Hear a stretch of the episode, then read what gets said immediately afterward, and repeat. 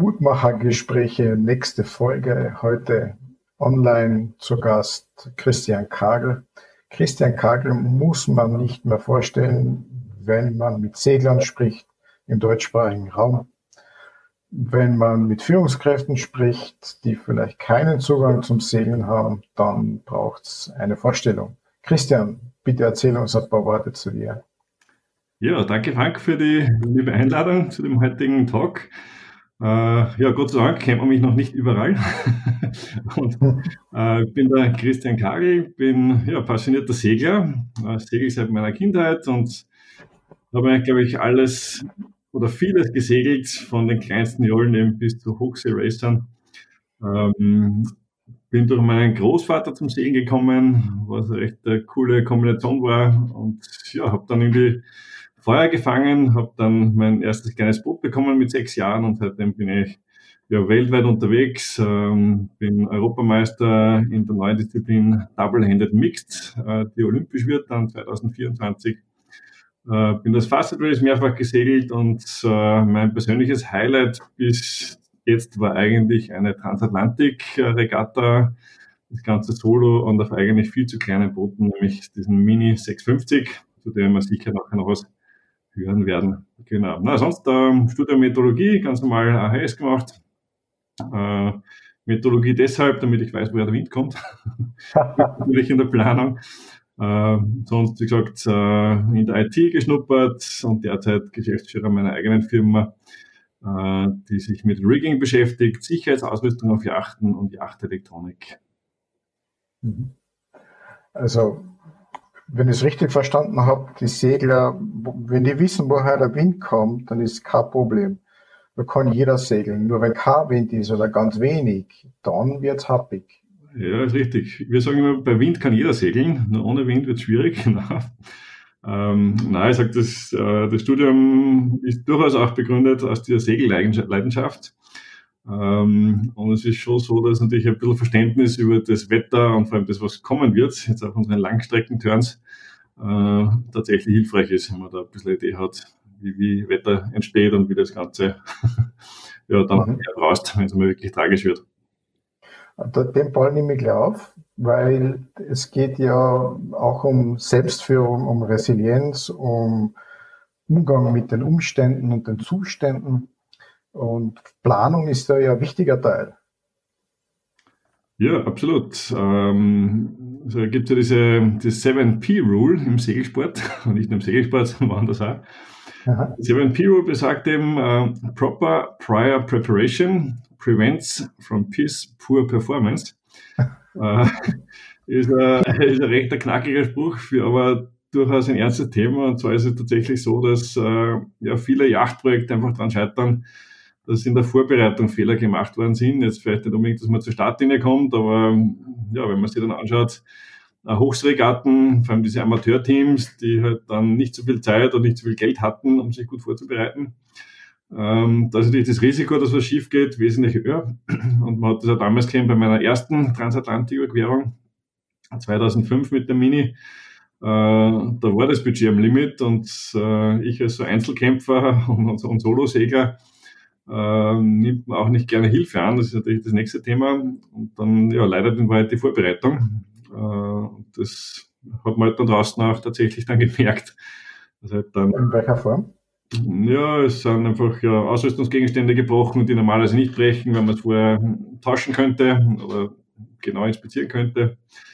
Ähm, es ist auch die Segelauswahl war damals nicht perfekt. Also ich, ich habe das genommen, was ich glaubt habe, das gut ist, ohne jetzt äh, wirklich Fachleute in, zu Rate zu ziehen. Äh, und das ja, ist, ist dann in Wahrheit pure Performance, die dann rauskommt. Wobei okay. ich bin nicht unzufrieden mit dem, was passiert ist damals. Äh, eher dann mit meiner Schwimmrunde da am Atlantik, die nicht optimal war, auch aufgrund mhm. einer, eines Sparprogramms, das eigentlich sinnlos war.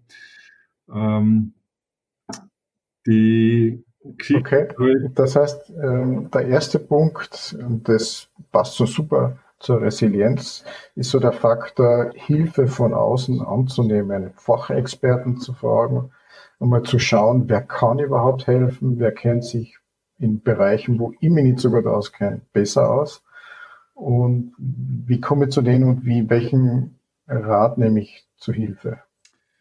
Genau, also war äh, es war ein Riesenprojekt, dieses Mini-Transat. Äh, ist ja doch drei Jahre Vorbereitung. Du musst ein Boot aussuchen, ein Boot kaufen, das Boot vorbereiten, selber das Boot segeln lernen und dann auch äh, ja, entsprechende Performance dann leisten.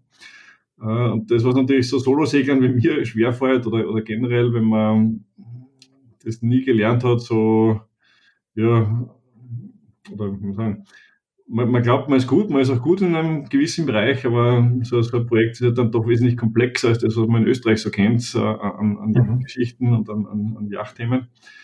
Ähm, und auf der anderen Seite muss natürlich Zeit investiert werden, um ein Netzwerk aufzubauen mit Fachleuten. Äh, mhm. Das habe ich zwar zum Teil schon gehabt, das war jetzt nicht ganz alleine. Ähm, aber es ist halt internationales Know-how da schon was, was, was helfen oder geholfen hätte. Und was jetzt im zweiten Projekt äh, wesentlich besser läuft. Äh, ich habe jetzt einfach ja den Segelmacher meines Vertrauens, ich habe äh, jemanden, der mir die Webseite betreut, ich habe jemanden, der sich um Social Media will kümmert, also einfach, ja, man teilt, man sollte die Aufgaben einfach aufteilen, weil es einfach alleine dann irgendwann einmal, ja, deine Zeitressourcen übersteigt. Ähm, und ich glaube, es gibt ja viele Leute, die gerne helfen und das habe ich auch ein bisschen unterschätzt. Ich habe immer gedacht, ich, ich falle jemandem zur Last bei dem Projekt und wenn ich jetzt jemanden frage, wo man irgendwas reparieren kann, dann ja, oder stehle, stehle ich Zeit anderer Menschen, aber in Wahrheit ist es so, dass die gerne helfen und auch gerne, oder gerne Teil eines Projekts sind. Und äh, das hat ein bisschen gedauert, das zu realisieren, dass in Wahrheit eh viele Leute dahinter stehen und die ja gerne was beitragen, auch, auch unentgeltlich sehr oft. Ähm, und die Zeit, die du dir dann freispürst, ist halt dann wieder ja, gut, um Segeltage äh, zusammenzubringen, um, um, Sachen zu testen äh, und einfach sich um die Optimierung des, der Ausrüstung zu kümmern. Und ja, das ist ein bisschen äh, ja, eine Lernkurve. Ja. Gerade als Solosegler ist mir irgendwie so ein bisschen verschoben, ein bisschen introvertiert, sage ich mal. Äh, aber dieser Schritt nach außen ist, glaube ich, ganz, ganz wichtig, egal ob beruflich oder in, in Segelprojekten, dass man einfach ja, Experten mal einlädt, egal ob es jetzt nur das, das Erstgespräch ist oder tatsächlich eine Projektbetreuung ist. Äh, und das bringt in viel kürzerer Zeit sehr viel weiter, als ja, da rein zu kämpfen. Okay. Und äh, das hat man dann auch gemerkt, du hast früher schon gesagt, ähm, bei der Schwimmrunde im Atlantik, das ist so ein kleiner Nebensatz, aber der durchaus nicht undramatisch Ende hätten können, um das einmal höflich auszudrücken. Ja, das stimmt. Also wir haben ein Vorgespräch ausgetauscht mit dem Titel, wenn es eng wird, kann es schon mal knapp werden. Ich glaube, das passt da ganz gut dazu. Erzählst du uns ein bisschen. Ja, drüber, äh, kurz zusammengefasst, äh, es war der, die zweite Etappe der Transatlantiküberquerung äh, von den Kanaren nach Brasilien und da ist äh, vier Tage vor dem Ziel in Brasilien äh, bin ich so am Abend über Bord gegangen, also bei, bei Sonnenuntergang über Bord gegangen. Ähm, es war, ein zweites Boot in der Nähe, dem ist das Essen ausgegangen und deswegen wollten wir uns eigentlich treffen. Und bei dieser Übergabe einer Essensbox ist was schief gegangen und ich bin dann zurückgesegelt, habe hab die Essensbox wieder gesucht. Äh, und beim Versuch, die Essensbox aus dem Atlantik zu fischen, bin ich aus dem Boot rausgefallen, rausgerutscht, also einfach so kopfüber äh, nach Lee runter und äh, das nächste, was irgendwie weiß, es hat einmal einen Ruck gegeben, da bin ich in mein Sicherheitsgeschirr reingefallen. Und äh, ja, dann war es irgendwie nass und irgendwie komisch und ich habe dann versucht, das Boot irgendwie zu ertasten, dass er nicht weit weg sein kann, weil diese Sicherheitsleine, an der wir da angebunden sind und fest mit dem Schiff verbunden sind, ist also knapp einen Meter lang. Ich habe das Boot aber nicht gespürt und dann eh schon ein bisschen panisch äh, ja, äh, zu meinem Nabel gegriffen, weil dort ist eigentlich dieser Anhängepunkt und diese, diese Lifeline, die mich mit dem Boot verbindet. Und dann habe ich gemerkt, okay, die Leine ist weg. Äh, und tatsächlich ist sie gerissen. Äh, das Blöde ist halt, wenn man alleine unterwegs ist und man ist da im Wasser, dann hat man nicht viel Zeit nachzudenken. Ich habe dann natürlich sofort versucht, dem Boot nachzuschwimmen. Äh, und man gibt da dann zwei, drei Minuten später völlig fertig auf, weil man weiß, das erwischt man nie wieder das Boot. Äh, der Hugo Ramon, der Spanier, dem ich da supporten wollte, der war ja, ziemlich klein schon am Horizont, hat das natürlich alles nicht mitgekriegt. Jetzt bin ich im Atlantik gewesen, bei schon relativ finsteren Verhältnissen, so eine Viertelstunde nach Sonnenuntergang. Es ist so ja, tiefe Dämmerung, würde ich mal sagen. Äh, ohne Schwimmweste, ohne Beleuchtung, ohne Notsystem, ohne Notsender, ohne gar nichts. Und die Chance, da wieder gefunden zu werden am Atlantik, ja, ist wie, wie Lotto 6 ungefähr. Und äh, der Spanier ist dann, äh, nachdem er mich nicht mehr gesehen hat und dann nichts mehr gehört hat und mein Boot irgendwie daneben hergetrieben ist und, und auch da keine Reaktion kam über Funk, hat er umgedreht, hat dann seine Segel gesetzt, ist zurückgesegelt und hat versucht, mich wieder zu finden. Hat dann auch einen, einen Mayday-Call abgesetzt, der von einem amerikanischen Frachter gehört worden ist. Äh, der hat dann auch den Kurs geändert, um zu, bei der Suche zu helfen. Äh, und der hat mich nicht gesehen. Er hat dann beim zweiten Mal vorbeifahren, ich habe natürlich gesehen, logischerweise, weil sein Toplicht war noch an, also eine Beleuchtung oben im, im Masttop. Und äh, beim zweiten Mal dürfte er was gehört haben, hat einen Rettungsring geworfen in die Richtung, aus der er mein, mein Geschrei äh, gehört hat. Man brüllte da wie am Spieß und ich habe dann versucht, auch mit der Box irgendwie Krach zu machen. Und äh, ja, habe dann den Rettungsring auch tatsächlich erwischt, der da geworfen hat und äh, schwimm hin. Und das war das erste Mal, wo ich wirklich ein bisschen entspannter war, weil du hast, du hast irgendwas, äh, woran du dich festhalten kannst. Und da war jetzt natürlich auch ein Licht dabei und ich drehe das Licht um, äh, um es zu aktivieren. Und dann merke ich, okay, es ist ja keine Batterie drinnen. Also wieder unsichtbar in der Nacht. Und ja, Gott sei Dank beim dritten oder vierten Mal vorbeifahren, ich weiß gar nicht mehr ganz genau, war dann so knapp bei mir, dann bin ich hingeschwommen und dann habe ich eine Relingstütze erwischt, bin raufgekraxelt auf sein, auf sein Schiff. Und dann sind wir beide da gelegen, haben geheult wie die Schlosshunde, völlig fertig und völlig geschockt. Weil, ja, wie gesagt, Lotto 6er, da gerade passiert ist draußen am Atlantik. Und du warst ohne Schwimmwesten auch im Wasser. Ja, genau. Ich habe damals aus okay. Gründen gespart und habe in Wahrheit eine, eine sehr günstige Schwimmweste gehabt, aber ohne Sicherheitsgurt. Ich habe dann einen Sicherheitsgurt gekriegt von einem Freund, äh, einen gebrauchten und ja, habe halt, wenn du draußen eh angehängt bist mit dem Sicherheitsgeschirr, dann sieht man die Notwendigkeit einer Schwimmweste nicht unbedingt, wenn man eh nicht über Bord gehen kann oder das eh nicht reißt normalerweise. Passiert ja nie. Schwimmwesten war im Schiff drinnen und zum Funken, das Funkgerät war drinnen, ist es relativ unpraktisch mit der Schwimmweste, weil die, die Einstiegsluke sehr klein ist bei diesen Minis. Mhm. Ähm, ja, deswegen habe ich das ausgezogen gehabt und war nur mit dem Live-Belt unterwegs und der Lifeline und das ist eigentlich was, was ja, keine Probleme ergibt normalerweise. Mhm. Man lernt, wie gesagt, äh, ich bin ein bisschen geläutert, was die Sicherheitsausrüstung betrifft, habe auch angefangen, Sicherheitstrainings zu leiten in Österreich und, und das Wissen einfach weiterzugeben. Äh, und ja, seitdem habe ich nochmal das Beste vom Besten und trainiere regelmäßig mit der Sicherheitsausrüstung und teste das, weil es einfach, glaube ich, ganz, ganz wichtig ist, dass man da gut ausgerüstet ist, gerade auf so extremeren Touren, die man da vor sich hat. Wenn du so zurückdenkst, ohne Schwimmweste, mit Kleidung, denke ich mir, hast du angehabt. Ähm, was, hast du schwere Sachen angehabt? Oder?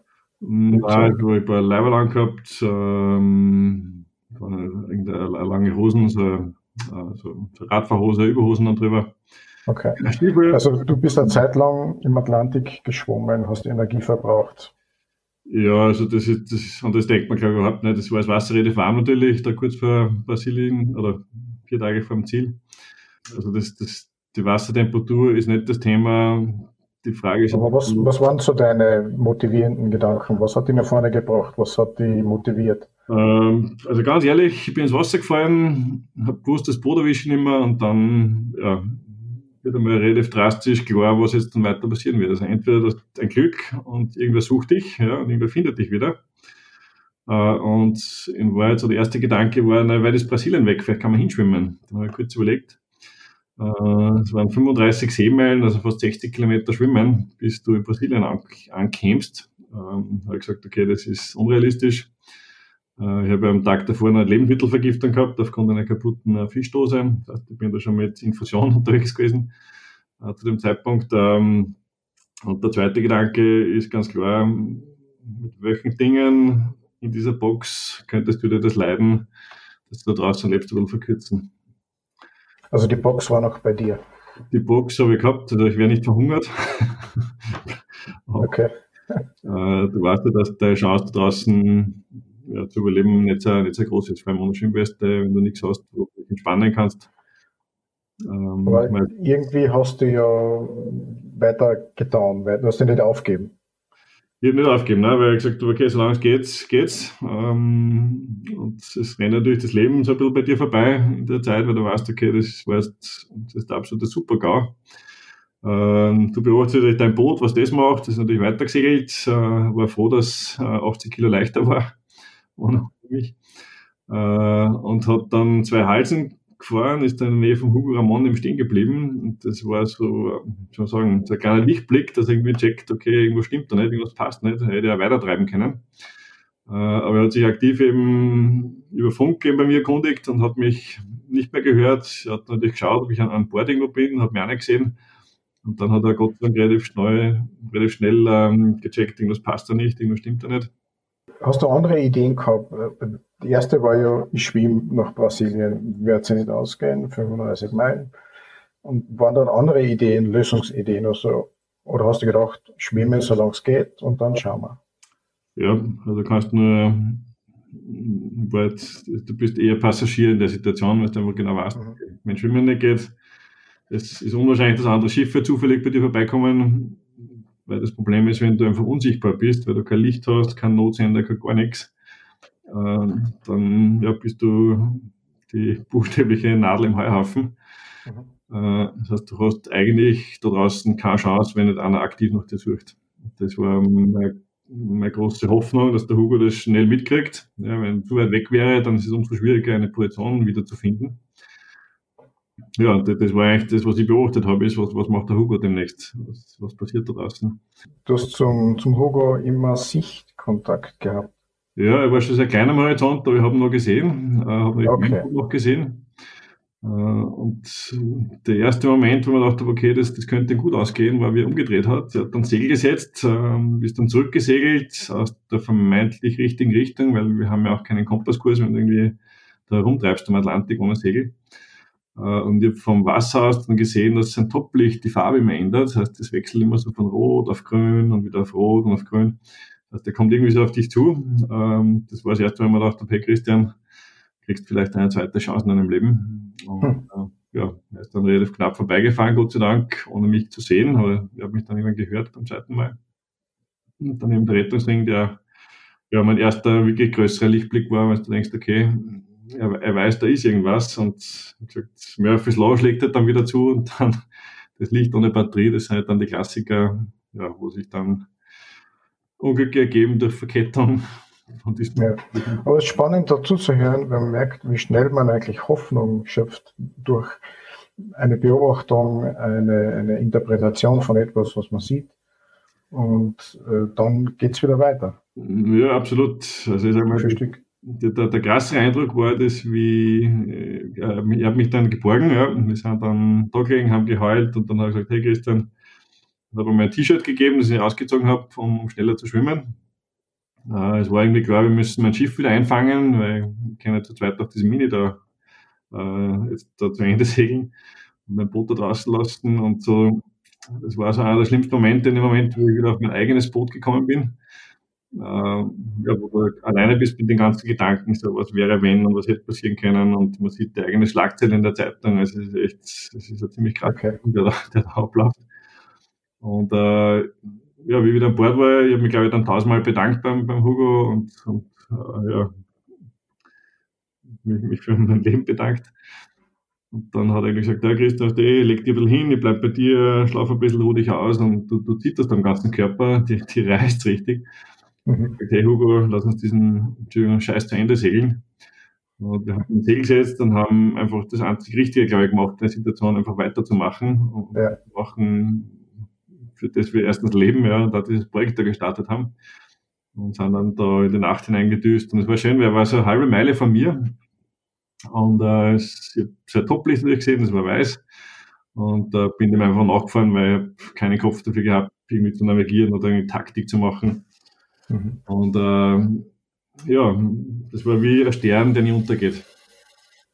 Waren danach irgendwelche Auswirkungen für die? Hat sich da irgendwie in der inneren Haltung was verändert für die als Segler, als Mensch, ähm, in anderen Kontexten, Lebensbereichen, wie auch immer?